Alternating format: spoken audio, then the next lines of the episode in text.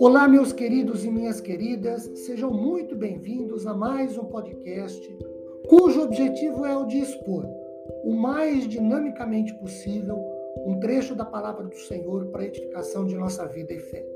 Meu nome é Ricardo Bresciani, eu sou pastor da Igreja Presbiteriana Filadélfia de Araraquara, igreja esta situada na Avenida Doutor Leite de Moraes, 521, na Vila Xavier. É sempre uma grande alegria levar a todos vocês mais uma reflexão bíblica. Hoje tendo como base Colossenses capítulo 3, 22. Servos, obedeçam em tudo a seus senhores aqui na terra, não servindo apenas quando estão sendo vigiados, visando somente agradar pessoas, mas com sinceridade de coração, temendo ao Senhor.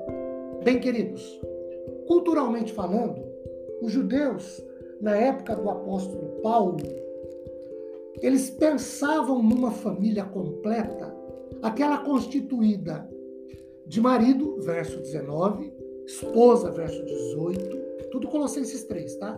Filhos, verso 20. O casal propositadamente, pro, propositadamente dito como pais, no versículo de número 21. E um ou mais servos ou serviçais, de acordo com o versículo 22. E a este ou estes servos, servos ou serviçais que Paulo se dirige agora. A escravidão era uma prática estabelecida no tempo de Paulo. Só para a gente ter uma noção, havia cerca de 6 milhões de escravos no Império Romano. Muitos deles pessoas cultas com grandes responsabilidades nas casas de famílias de classe alta. Também era comum os escravos ajudarem a educar e a disciplinar as crianças, filhas de seus senhores. Paulo fez questão de instruir os escravos cristãos a buscarem sua liberdade se tivessem oportunidade de fazê-lo. Por exemplo, lemos 1 Coríntios 7, 21. Foste chamado sendo escravo? Não te preocupes com isto mas se ainda podes tornar-te livre, aproveita a oportunidade. Mas Paulo não defendeu a rebelião ou a subversão da ordem que já existia. A escravidão não deve ser aceita ou praticada hoje.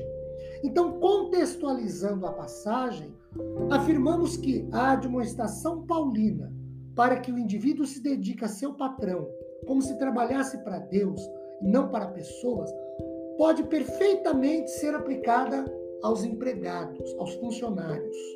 E aí, três coisas. Primeiro, Paulo reitera Efésios 6, verso 5.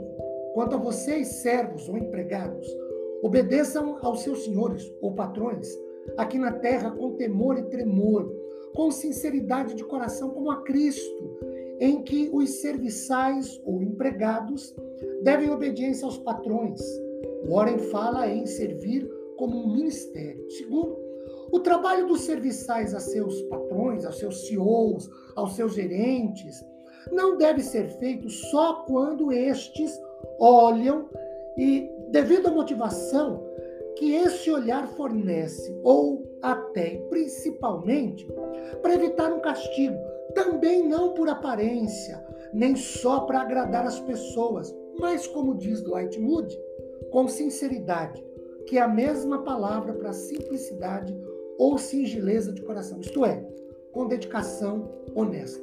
Terceiro, todo serviço para o cristão deve ser primariamente prestado ao Senhor, que julga com toda a imparcialidade e justiça. Então, o trabalho deve ser feito com temor, respeito ao Senhor e não por contrariedade, por obrigação, principalmente por má vontade. A obediência exigida dos servos não é o trabalho externo, fazendo como uma atitude relutante, como aqueles que simplesmente agradam a homens. Em vez disso, servos cristãos, para agradar o Senhor, devem trabalhar com sinceridade de coração. Os servos de Deus devem honrar a Deus com o seu trabalho.